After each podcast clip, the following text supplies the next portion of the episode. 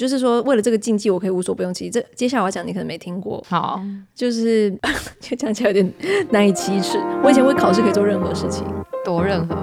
比方说，到我要考试。嗨，大家好，我是彩桑。现在坐在我对面的人是我的老板刘安婷。嗨，欢迎回到我们的明星咖啡馆时间。希望大家就好像坐在我们隔壁桌，如果你有兴趣的话，也可以插一嘴。就是当我们一个咖啡馆的聊天好朋友，嗯，欢迎跟我们一起来聊聊。那我们今天要聊什么？今天想要讨论的主题是考试。对，哇，其实阿迪亚也有贡献一点灵感。对，阿迪亚觉得哦，是时候我们要聊这个主题了。毕竟现在我们在录音的时候，差不多也是很多学生可能正在烦恼期中考。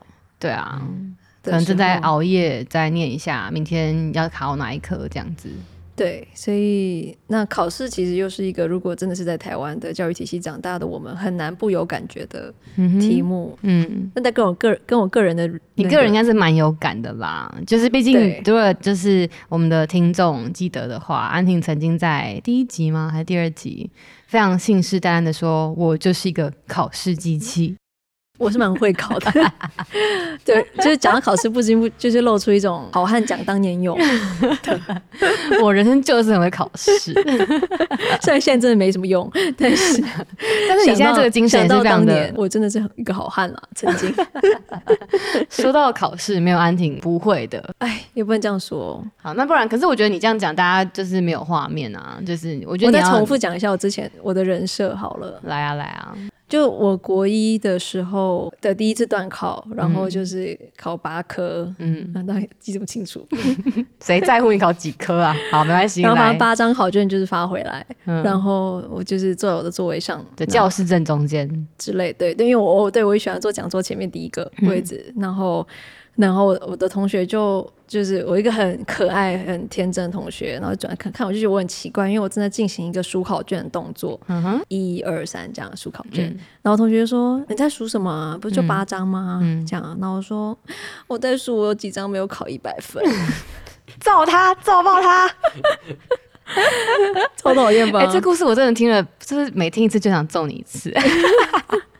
对，后来我就被排挤一整年，蛮合理的，真的蛮讨人厌的。考试对我来说，以前就是一种，其实它就是一种竞技游戏嘛。嗯哼，可能其实老实说，就是说不定跟很很多人玩电动啊，或者是就是任何，就可能是运动选手啊，就是对我来说，其实那是一种竞技，只是它是一种可能比较被老师喜欢的一种竞技项目。所以，如果你今天没有创业的话，你可能会是个电竞选手。我不确定，梁宁可能很会打电动，我不确定。对，但我态度 态度上可能有点像，但反正就是，就考试这件事情对我来说就是一种竞技，所以其实我在里面得到很多的快感。我以前在考试的时候，真的是为了接下来我要讲，你可能没听过。好，就是 就讲起来有点难以启齿。我以前为考试可以做任何事情，多任何。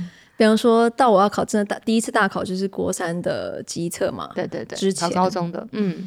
然后的模拟考们，就是只要模拟考之前，我都不一个礼拜不洗头，啊，好可怕！不要讲出来，好丢脸。等一下，这这为什么叫做无所不用其极？是因为不洗头会怎么得到好运吗？意思是说，我也知道这是一个迷信，而且是个古老的迷信。对，但你就是会为此去没有科学证据的迷信，但是就是我会我会说，任何我能做的事情，就降低任何我不能把这个东西比好的。的风险，所以就是连迷信我也，反正我能做我就做，这样。所以所谓的迷信就是说，有人说洗头就会把东西忘掉嘛，你就觉得我绝对不能忘记，我绝对不能忘记。所以我在冲刺的时候我。就是我宁可我同学，包括我现在同学同学会，他们说恶恶爆了，就是考试前一个礼拜，就是是蛮恶的。对啊，还有那时候是短头发，但反正就是真的还很恶，真的是蛮恶的。对，但我跟你说，这些这些讲我恶的同学没好到哪里去哈，因为他们他们，人家现在有开放就是攻击同学吗？两两年同学们，我很抱歉。不，我意思是说，就大家都有自己的迷信啊，所以比方说，正在考机测前，你知道有多少人偷我的铅笔吗？偷我的二 B 铅笔啊？为什么偷你的啊？就是一种另外一种迷信呢，就是觉得我的二 B 铅笔就会考比较好。哦，所以你知道，就是 okay. 就是大家被逼到极致的时候，就是会有各式各样的展现。哎、欸，可是我刚刚有个困惑，哎，就是为什么你用快感来形容那个考试的过程？我觉得，如果任何有比过比赛或者是运动或者什么，就是你可以理解，就是说如果一个东西你真的付出很大的努力，而且你也真的长出那个好像那个比赛的能力，然后当你最后突破那个，假设你是短跑选手，可能比较好像，当你突破那个终点线，而你真的做到的时候，那个不管你你讲的快感里面包含的是可能是荣耀，嗯，大家掌声，或者觉得哇，你就是你你的努力有有一个成果，有一个果实，嗯、有一个有一个带，就是一个价值，就是这些可能都是那个快感的一部分。然后还有就是说，可能有人很享受，包括我之前很想在这个竞争的过程，还赢过别人，仿佛可能我的 不知道人生价值就可以加个几分或者是什么。对，虽然说长这么大，有点年纪以后会去反思说，对啊，我以前到底是在比什么？对啊，你以前怎么那么难相处？对，就当下的老实说，真的就是这样的感觉。嗯、然后，那只是真的很刚好，说我我选择的或者我擅长的这个竞技是在体制里面是特别被、呃、现在的教育体制里面，对，是特别被看见、特别被奖赏的一种。嗯嗯、然后我就一直被正增强，嗯、就是说，OK，继续再更努力，再更厉害。嗯，所以就是老实说，就像我之前不知道为什么看了一个关于赛马的纪录片，然后叫《精英的马》，就是精英的赛马。就是他从小从他出生，可能他就是被设定成一个人生的使命，可能就是要比这些比赛。然后他从小从，你说那个赛马的人生的使命，对这个马本人，就是他可能可能他有纪律到一个程度，跟任何的顶尖的选手或者什么都是这样。哦、就是你从你吃什么东西，你的生活作息，然后你你的人生的价值目，全部东西都为了这个单一目标去冲刺。这样，然后我基本上我以前假设考试真的是一个竞技的话，我大概就是我人生真的是非常有纪律。到我真的要高三的时候，那时候是考试的巅峰，就是因为我决定要考台湾的大考，也要考美国的大考，再考两个。然后我就是白天，就是因为一般上学就是七点左右到学校嘛，然后五六点回到家，然后吃个饭，然后呃把学校事情处理一下，然后就开始读另外一个国家的大考，嗯、然后就是而且准备一些其他资料什么的，所以直到晚上四点。三四点钟睡觉，然后睡个三个小时起来，然后再开始另外一轮的，就是大考准备。这样，专业考生，我真的是一个精英赛马。自己说自己 OK，你要把自己形容为精英赛马，我也是没有意见。我没有对“精英”这个字现在很喜欢，只是说从从某种。就是纪律的角度是，对对对，所以我连小考哦，就是小的考试可能是段考，或者是以前我周考、周考什么，就是任何只要是有考试，我都会往前推。比方说，我以前会做一件事情，我学年初拿到行事历的时候，看到段考日期，我就会在我的我以前会有那种纸本的行事历嘛，嗯、然后我就在纸本行事历立刻标上段考日期，而且开始回推，就是倒数六十天，每一个段考倒数六十天，然后所以我每一天都知道我距离下一个段考。几天？天哪！然后我就把那个段考要完成的，我认为要完成的所有参考书、所有作业、所有什么，全部回推。其实我在开学第一天就先把，就是第一个六十天都都都都先设定好了。对，然后等到我考完第一次段考，就开始。填满下一个六十天，对，这样，然后就是我每一天都是被自己填满的这样子。可是你不会有偶尔就觉得啊，好懒哦，我不想要做这件事情。我觉得可能就是因为我真的一直被正增强吧，因为我的行为在老师的口中就是哦，一直这件事情带给你太多快感跟满足了。因为在我我没有那么多对啊，我没有那么多抽离的理解的时候，做这个东西，嗯、我做越多，我做越好，我得到的。嗯正增强、奖赏、掌声、嗯、鼓励就是越大。嗯、然后，而且我后来我曾经也聊过，就是说我后来发现，就是嗯，大人们真的蛮双重标准的。只要我这个地方做得好，其他我要怎么做都可以。嗯，嗯，所以比方说，我讲我之前举的例子就是，假 设不是假设，我真的就是每天迟到。然后，因为我，我其实蛮爱睡觉的，但是我会发现，就是同样迟到。就是在门口成绩没那么好的同学，就是会被一一登记啊，被教官稍微训斥一顿啊。然后可是只要看到我迟到，教官就会把我从队伍里面非常礼遇的拉出来，他说：“安婷辛苦了，读书好累，对不对？” 我也不会被登记，嗯、呃，然后就算被登记也会被从宽这样子。然后所以我可能从很小就意识到，就是。呃，这个比赛就是可能人生有很多种比赛可以比，但是这个考试这个比赛是我擅长的，而且我做越多，我做越好，就是我甚至可以让大人用，就是一种比较双重的宽容的标准来允许我，就是做我想做的事情，这样子。对，对，所以就是其实我从某种角度来说是很叛逆的人，嗯，可是我的叛逆却很少被处罚，原因是因为我把好像某个游戏规则摸懂了，就是。嗯就是我只要把那个东西做好，我其他的叛逆，比方说我穿拖鞋上学，嗯，然后我什么大迟到，大迟到什么，就是都好像可以了耶。嗯，哦、所以这不是一个很正当的理由，但确实就是说，那是我为什么变成。考试机器的一个原因，就是我同学都描述说，就是我平常其实我动能没有被启开启的时候，我看起来就像一只在晒太阳的狗，就是我是一个很放空、很放松、很就是没差、很大神经的一个人。但是如果我一旦开启这个模式，这个赛马模式、嗯、或者是什么，我同学都描述说像一个杀杀手一样，就是。谁在我眼前？哇，好久没跟你同班，就是会选 我曾经我讲最后一个故事，都是我很不光彩的故事。有一次就描述这个杀手，就有一次考试的时候，我记得好像国一，然后我们有一个初任教师教我们好像地理科之类的，然后他就是刚当老师嘛，然后第一次出考题，嗯，段考考题，然后可能就有些题目出的没有那么好，没有那么精准，嗯，嗯，然后地理考卷发回来，就现在记得，你看记这么清楚，我错了八题。然后就哇，没有一百分呢，而且还八十几分。对啊，你你可以接你可以接受这个这个结果吗？然后我同学没有，我同学到现在记真的还记得，因为实在是太可怕了。就是考完试的第一堂地理课考卷发下来，然后我早就已经准备好了，就是因为答案都会先对嘛，然后所以就是我已经准这八题我都已经去找了各式各样的课本的证据或者是什么，嗯，然后一题一题占。站到八题都送分，站到我一百分为止。然后那堂课结束的时候，我一点都不光彩讲，就是那那个结束的时候，老师哭着，我 真的好讨厌你哦，离开这个教室，很可怕吧？很可怕。我现在已经真的，我要跟大家说，现在真的不是这个样子了，而且我真的很愧疚，因为我现在就知道那个老师其实多可怜。哎、欸，我没有让你现在的样子哦，我现在就是要让让让让听众们一起回到安婷的小时候。对，然后。所以，可是我以前就是开启杀手模式的时候，就是哦，所以你的杀手不只是针对就是其他的同学，还针对这个老师，就是你重点是要在这个机器里面，这个游戏规则里面玩到，就是就是终极玩家这样，好像所有挡住你路的人，你都把它铲平。对，我完全就是沉沉浸于沉迷于这个追求，嗯，很多反思都是我跳脱之后才看得出来，但是我在那个游戏里面，在那个当下，其实我没有发现。这件事情，哎、欸，可是可是你这样子一个这么长的求学历程当中，你没有任何一科或是一个阶段是你真的就是 就是考不好，然后就是没有吗？我不相信，一定有吧？我现在如果讲讲讲话的时候，都会觉得非被非常讨厌。怎么样？没有任何一科是你考不好，或者你就是无法体育啊？哦，真的。真的就是，是怎样？是是是到很不好，还是很差，烂到炸？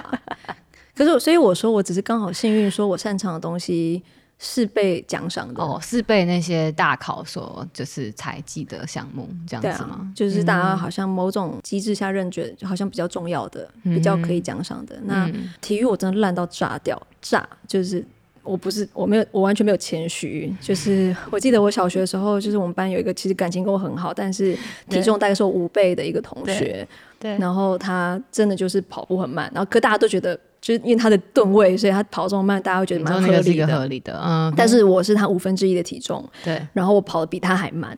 可是重点是我看起来很努力哦，我真的看起来很努力，很努力。但是怎么看就是我明明就是很就是很违和，就是我看起来很努力很努力，但是我连前面那个吨位是我五倍的同学我都追不上。然后我老师就很困惑，因为也不是说我吊儿郎当，我说就是我看起来真的很努力，然后可是为什么可以这么烂？就是，然后那那个程度是我小五的时候，有一次我那个体育老师就是。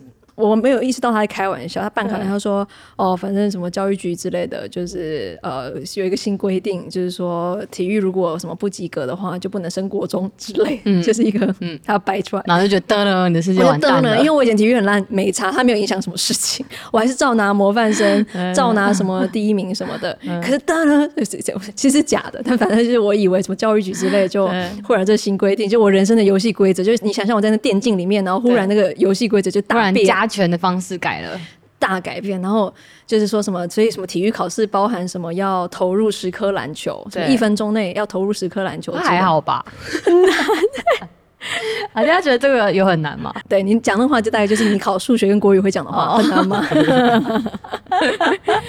对啊，所以就是反正总之就是我体育是真的很烂，然后、嗯、但是在这个至少我所经历的这个竞赛规则里面，它始终不是一个好像很影响我的规则。而且那那几科的 就是那科的挫败也没有阻挡你，就是在这个制度下继续往前，甚至就是会啊会有很多。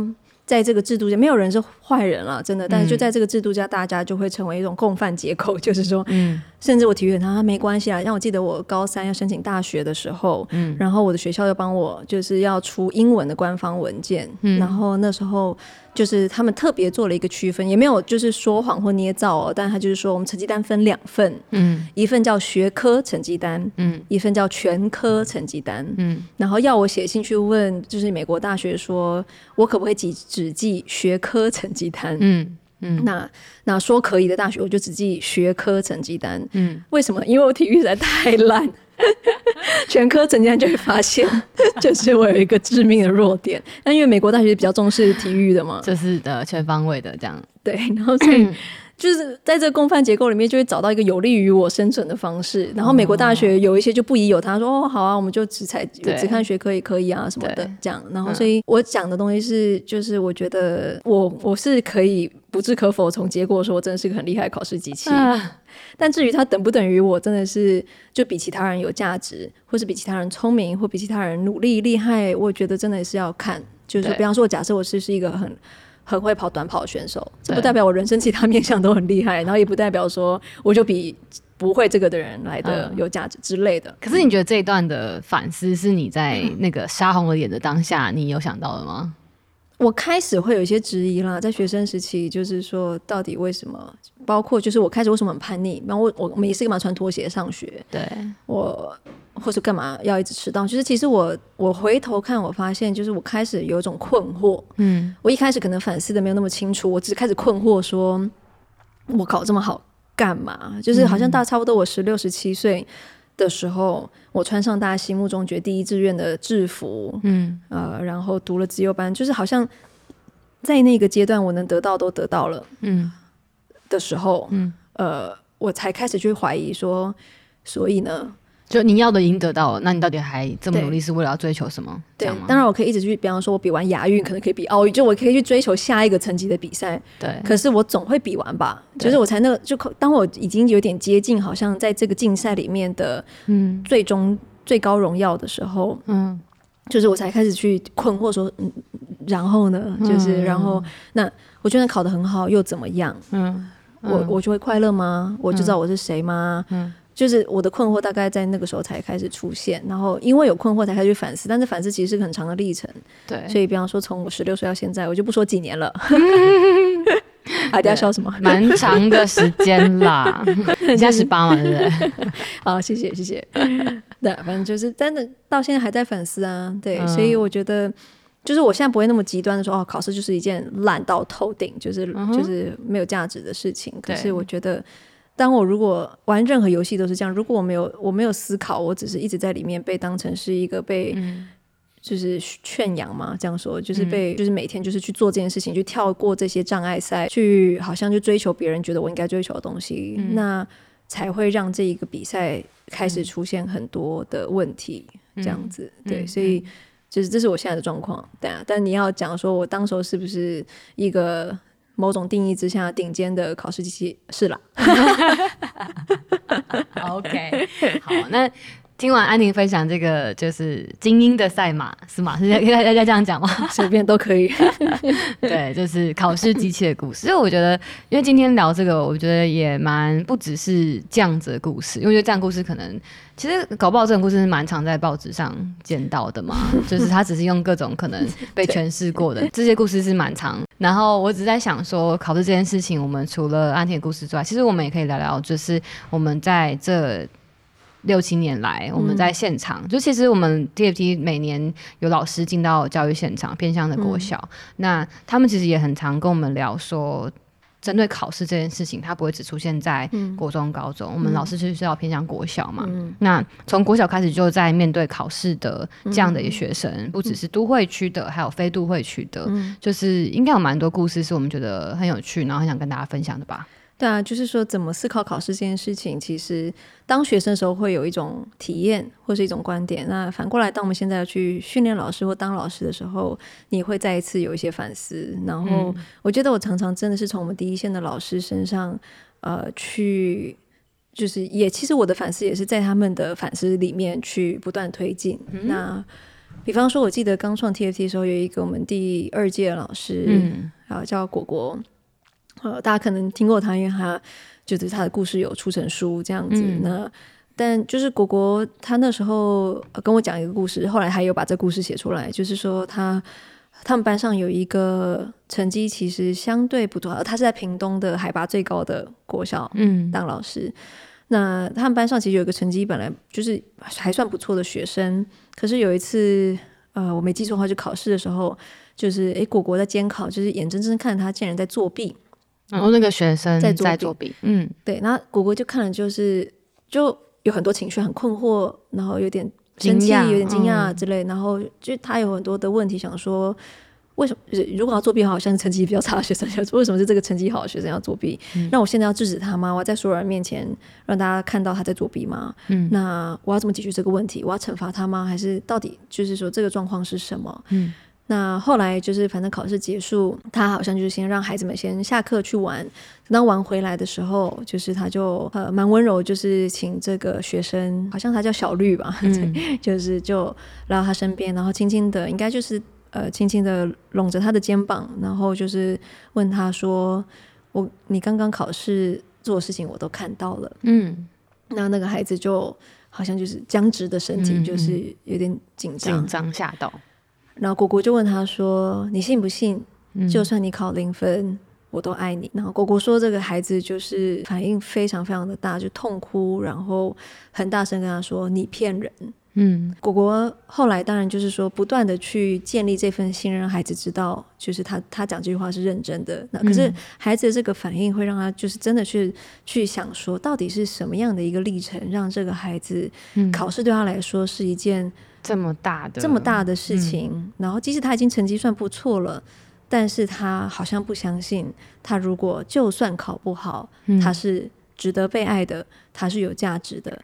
他仍然是一个，就是就可以喜欢自己的样子，然后别人会喜欢的样子，嗯、好像他必须要透过这样的成绩去换取别人的爱，或者是别人的在乎。嗯、那当然，这个孩子家庭经历什么事情，我们不知道，我不知道啦，果果可能知道，对。但是就是说，其实我觉得这个对话让我很心疼，因为老实说，就算就是这个故事里面，特别是说，其实并不是只有所谓成绩不好的学生。会被考试这个概念给伤害。嗯，就算我是一个所谓资优班的学生，嗯，老实说，像前阵前阵子很沉重的，就是说，也有资优班的学生，每过几年好像就有他们甚至结束自己生命这样的一个很沉重的状况。我自己做身在资优班的学也是一样，就算我们看起来光鲜亮丽，嗯，看起来是榜单上面会去那个金榜题名的这些人，嗯，但是你知道，其实这一些看起来强壮的人，其实也是非常脆弱的，嗯，因为我们人生的价值。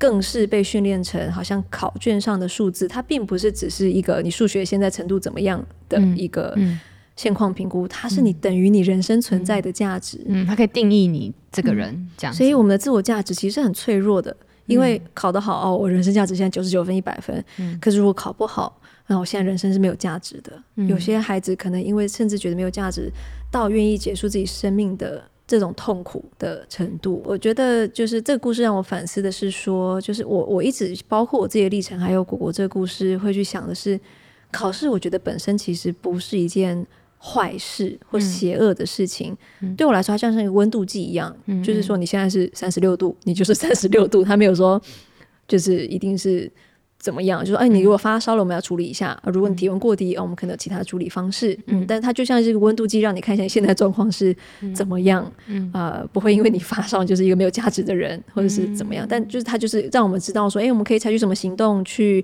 接近一个比较理想的状况，这样子。所以考试像是一个学习的温度计。可是，就是为什么？就是说，我们的孩子可能到一个程度，说他不是只把它看成是一个渐减的温度计，他他把它看成是跟他的。人生最深刻的价值绑在一起，那我觉得作为人师或现在作为人母，嗯、就是那个都是我们作为大人真的要不断的以身作则去示范给孩子看的。嗯，嗯，就是考试可以发生，但是我们要怎么样健康的一个心态去看待考试成绩所代表的意义是什么？嗯，嗯，如果我们没有教给孩子这个，那我觉得，因为孩子终究都会脱离学生身份，终究人生就会没有这些考卷。我们终究其实没有让他带走一辈子可以带得走的工具跟礼物，嗯，嗯，所以我觉得不管考试考好或不好，这个故事告诉我的是那个心态可能才是最重要的。因为我刚刚我刚才听这个故事的时候，其实我觉得那画面是很鲜明的，嗯、就是一个是先讲安安婷这个，就是在这个。这个制度里面就是终极玩家，然后玩的忘我，甚至有点成瘾，对不对？对，然后，然后刚刚提到一些是，他其实其实在这个游戏里面也表现不错，可是他可能也知道那个压力不只是来自他自己的追求，可能还有身边的其他人，嗯，这样子。那你刚刚提到说，呃，终究我们要去谈的是我们怎么健康的去面对这些考试，嗯、因为考试本身是中性的。嗯但不过这两个故事里面，我就在在想象是说那个健康怎么形成？因为安妮应该不会说自己在 那个 考试成瘾的状态下是健康嘛，所以对啊，所以那我们要怎么去有所谓健康的态度或健康的眼光去经历这个？其实我们从小学，嗯。高中，哎，国中、高中，就一个很漫长都在经历的事情。嗯、我们这个健康的状态是如何产生？这我还蛮好奇的。我觉得答案很复杂，也很简单。就是我对我自己来说，虽然就是我所谓成瘾或者是嗯沉浸在这个游戏里面的时候，我不会说它是完全健康的。嗯，但是我其实有一个我觉得很幸运的基础存在。原因是因为我记得我在其他地方可能也讲过，就是我。我小五的时候，我妈妈就是很年轻的时候就被诊断有癌症，嗯、然后那个时候她就很快的，就是开始去很大的手术化疗。然后我记得有一次，就是她化疗回来就是很不舒服的时候，在房间里面休息，然后我不知道为什么，就是我下意识的就想让他开心。嗯、那那个时候，我觉得我可以让他开心的。或安心的一个点，就是我那时候好像拿到一张，其实我真的忘记细节，好像考很好的考卷，还是一张很棒的成绩单之类的。嗯，然后我就想要拿去给我妈看，让她开心。嗯、但那时候进去的时候，就是我妈在休息，所以我就轻轻把它放在旁边，然后我就出来了。嗯、过了一段时间，我妈可能醒来了，然后看到我放在她旁边的这个东西，然后他就，我就听到他轻轻的，就是把我叫进去，然后请我躺在他旁边。嗯，然后因为那时候妈妈真的很虚弱。然后真的是鬼门关走一遭。嗯，那那个时候他跟我讲的东西是说：“安婷，如果妈妈有一天走了，我希望你知道，在你可以取悦我以前，我早就已经爱你了。”嗯，我说这个。这个解方很复杂很简单，是因为其实要能够讲出这种无条件的爱，其实不是一件容易的事情。嗯，你看我们自己去爱别人，我们难免都有点条件嘛。嗯、我们总喜欢他比较可爱的时候，嗯，但他不可爱的时候，我们可能就会觉得比较难爱一点。连我自己的小孩，我都会觉得有的时候 很挑战我，很难爱，但我还是爱。对，所以他很复杂，是因为他很难给；他很简单，也是因为他永远是最终的那个解答。嗯、就像果果给他孩子的回答也是一样：嗯、你相信我考零，你考零分，我仍然爱你吗？嗯，其实我觉得要能够健康，需要一个很重要的基础，是知道你被爱，或是你人生、你生命有价值，本来就不是任何你的行为去换来的，它不是交换来的。嗯，它是你存在这个世界上本来就。被赋予的一个身份，你是被爱的，你是值得被爱的。那个东西是没有任何环境、任何行为、任何考得不好的状况可以去改变的东西。所以那个爱不是用你考卷考高分，或者是你成绩很好去换的。对，所以我可能是因为刚好我妈妈有这样生病的经历的，她很明确的跟我讲这件事情。嗯，很多父母亲可能他也有他自己的限制，或者说他也没有机会这么清楚的把把他的无条件的爱表达给孩子听。对，呃，所以当我们感受不到这无条件的爱的时候，我们可能就好像一直在就是去追求这个就是这个跳跳障碍赛啊，或者是追求这个掌声。但我觉得，就是说，不管是老师或父母，就是我们生命中如果有重要他人，包括我们自己，嗯，可以不断的去强化我们就是这个被无条件被爱的身份，嗯，那个是我们可以健康的健康的眼光去看待这些事情的一个很重要的基础。这样子。好，那那我有个好奇，就是说，呃，很多时候会有一个看起来有点矛盾的状态。嗯，一来我要相信的是，呃。大人呃不会因为考试的状况而爱不爱我，这这不是他们决定的关键。嗯，可是另外一件事情，他们又要求我要考好，或是要对成绩有所追求。嗯，那这个矛盾或这个张力，他我们该怎么去看待？我觉得就是这层次不一样了，因为我刚刚讲是最底层、最基础的东西。你知道，你不管做什么。就是你，你都是应该被爱的，值得被爱的，可以被爱的。那我觉得是一个基础的认知。嗯，在这个前提之下，我觉得我们就可以去很健康的聊说，那到底就是学习知识它可以带来的价值是什么？教育的目的是什么？嗯、呃，那就是到底成绩好，就是它在好在哪里？就是说，假设成绩是个温度计的话，那为什么就是说我们追求某种就是某种知识的学习、知识累积，是对这个孩子本身可能是有帮助的？嗯，那嗯，所以我想，呃，可能讲的一个例子是说，就是像。呃，前面几年就是我们跟另外一个团队基金会团队，就是他们在协助偏向一些即将被并校或裁校的学校做实验的转型。嗯，他们叫 KIST，就是 K I S T，嗯，在偏向做实验学校转型。对，那他们有一个核心的概念，就是说一半基本学历，然后另外一半是讲品格力。嗯，然后他们有一个我们之前讲过五一四九加起来是一百嘛的概念，嗯，就是说。呃，这两个东西几乎一样重要，但硬要讲的话，嗯、品格力多一点点叫五十一，然后基本学历就力是力气的力，嗯、就是基本学历是四十九。但这两个东西其实几乎一样重要，它是他们创校的两大主轴。嗯，那个时候就是因为要写这种呃，就是学校转型的计划书，你都需要跟公家单位去说，哎，那你预期的成功指标是什么？所以既然这两个品格力有相评估的标准，但基本学历就开始会扯扯到一些成绩啊、补救教学通过率啊什么的。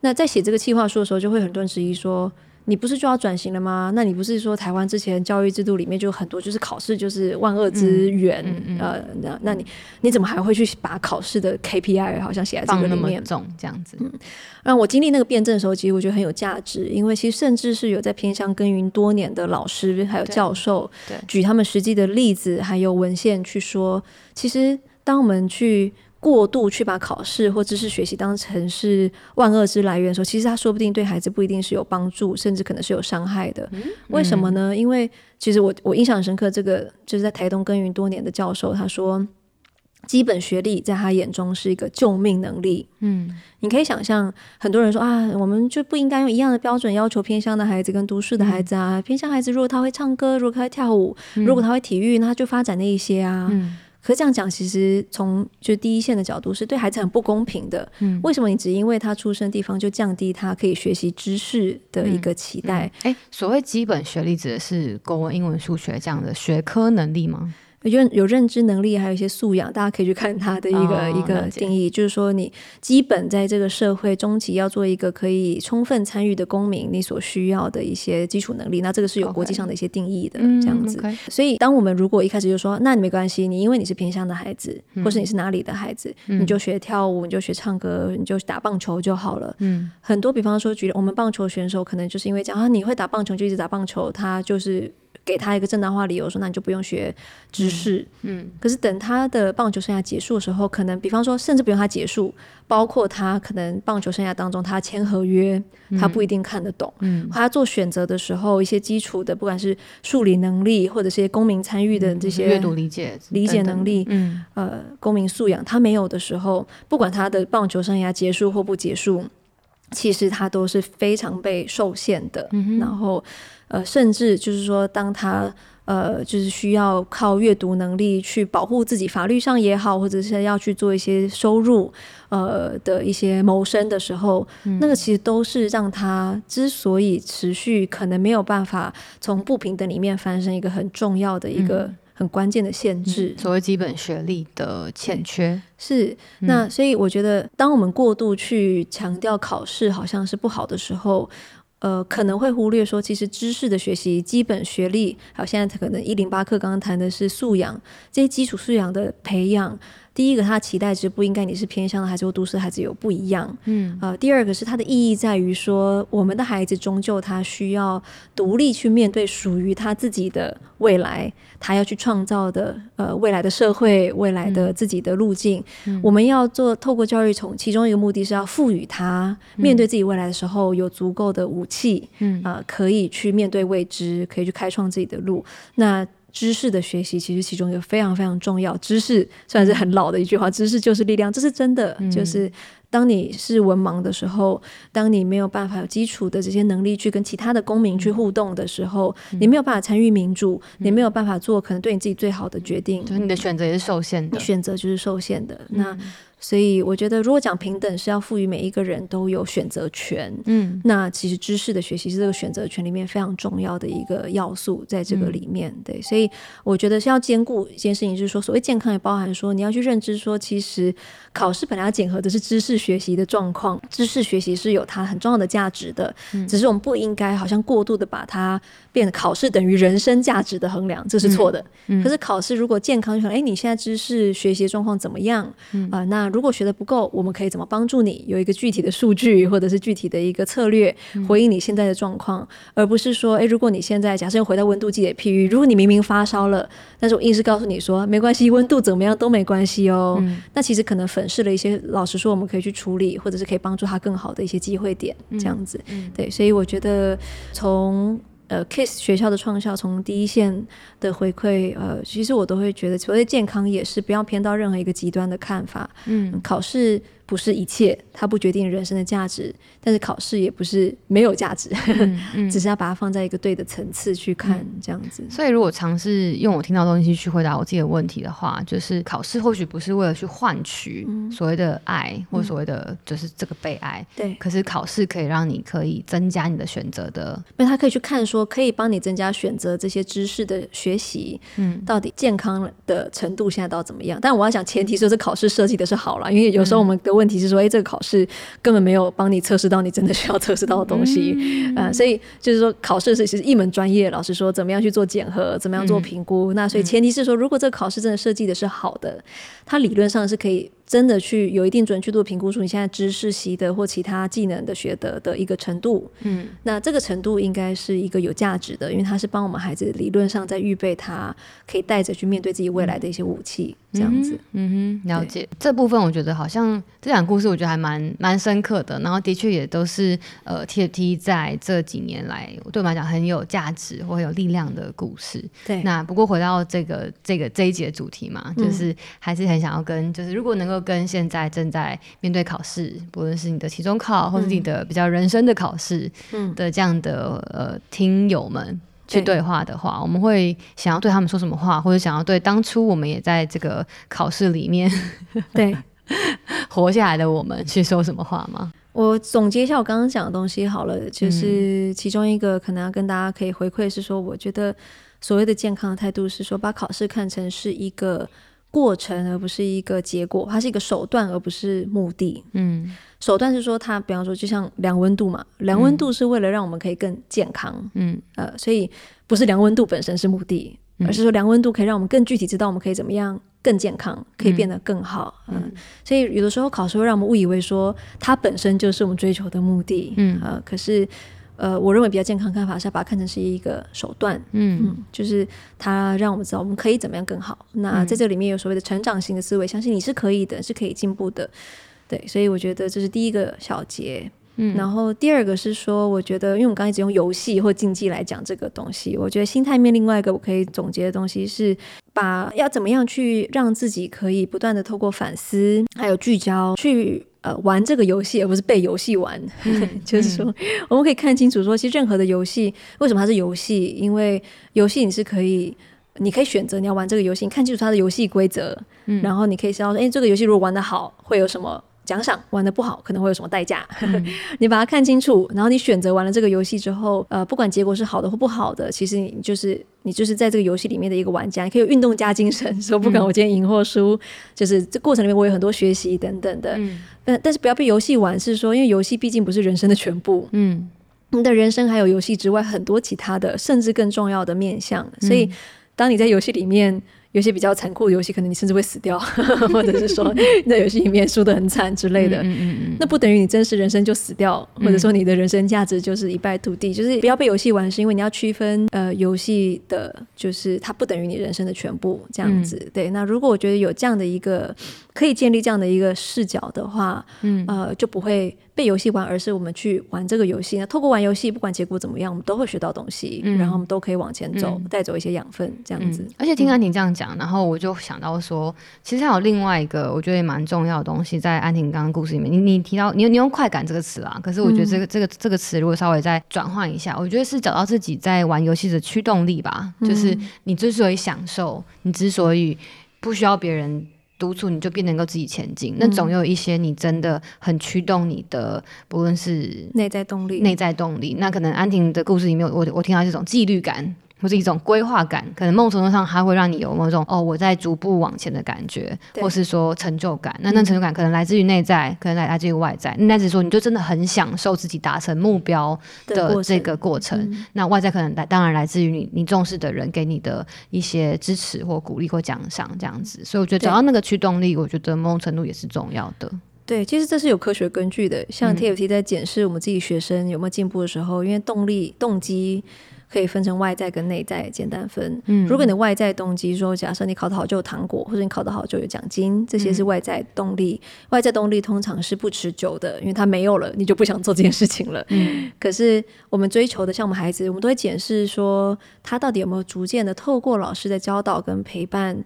去长出内在的动力，嗯、因为内在的动力才是他自己带得走的东西。嗯，嗯，那所以我觉得像刚刚讲的这个东西也是可能鼓励我们，就是不管我们的老师有没有帮我们这件事情，就是我们我们也可以帮助我们自己。去挖掘我们的内在动力。嗯，就算作为一个学生，短时间之内，可能你也没有办法说，我不喜欢这个游戏，我就要玩别的游戏。有的时候没有那么容易。嗯、呃，可能你必须要玩这个游戏。嗯，但至少你可以在这游戏里面找到是驱动你的。比方说，或许你不认同你一定要考很好很好的成绩，嗯，但是你可不可以在这个里面找到？比方说，像我以前老师说，慢慢的开始反思有困惑的时候。我发现更可以支持我去往下考试的动力是帮助其他人考好，可能这是我当老师的一个起头，嗯、助人成功。我曾经做过一件很亏钱的事情，就是我唯一一次算是有点偷过我爸妈钱，是做一件事情，就是你偷啊？你说你刚，因为我事后你偷了你爸妈钱，对，我事后跟我爸妈讲了，但就我爸妈很无奈，因为就是他们觉得我偷钱去做一些酷一点的事情之类，但是我偷钱做一件很，他们觉得很很很很亏钱的事情，就是说。呃，我就因为我很会做笔记，就大家可以跟他分享实际的做法。嗯、我很会做笔记，我每一科都有呃精美笔记，然后。呃，我发现我同学很受用于我的笔记，嗯、所以我自己掏钱，然后我就去自己调查谁想要我的笔记，嗯、然后就很多人举手，然后就印这样子吗？其实很多钱就是印了超多份，该不会是双面彩色的吧？没有啦，但我就送，我就送影印店还订装订成册，还有封面，没有封面，但就是还有装订什么的，花了一堆钱，好几千块。然后，但是我后来发现，为什么这样做？是因为那是更对我来说更大的启发，因为可能追求第一名是个外在动力，嗯、因为我会得到掌声。跟镁光灯，嗯，嗯，那可是对我来说，不管我考的怎么样，我发现，哎，我我所做的事情对别人是有价值的，嗯、那个对我来说是一个更内在的驱动力。嗯、所以当我找到一个更内在驱动力的时候，考试对我来说就没有那么痛苦，嗯、因为我知道我还是必须在这个游戏里面。我那个时候没办法随随便随随便便的退学或辍学，嗯，呃，但是至少我可以在我现在必须玩的这个游戏里面找到属于我的驱动力，那跟乐趣。对，那可能就是一个比较持久的做法。嗯，嗯，这一 part 会有个灵感，说可以聊聊看，说，哎，这些概念，它如果进入职场之后，有没有可能还用还用另外一种形式存在？嗯、我觉得这应该是蛮有画面，因为你刚才讲的时候，其实就蛮有画面，说，哎，我们现在有什么样类似的概念，可能延伸至这些很基础的对方法，我们怎么样考人生这个考试？对，所以，我们讲完了真的就是学生时期的考试，然后或许我们接下来可以聊聊的是，那我们人生的考试又是怎么面对的？好哟，那就来到了尾声。然后，如果你喜欢我们的呃 podcast 的话，可以到我们的 Apple Podcast 给我们五颗星好评。那如果你对我们有更多好奇，想跟我们聊聊的话，可以到我们的 Instagram Teacher Taiwan。好，那我们今天就到这边喽。好哟，谢谢大家，嗯、拜拜，拜拜。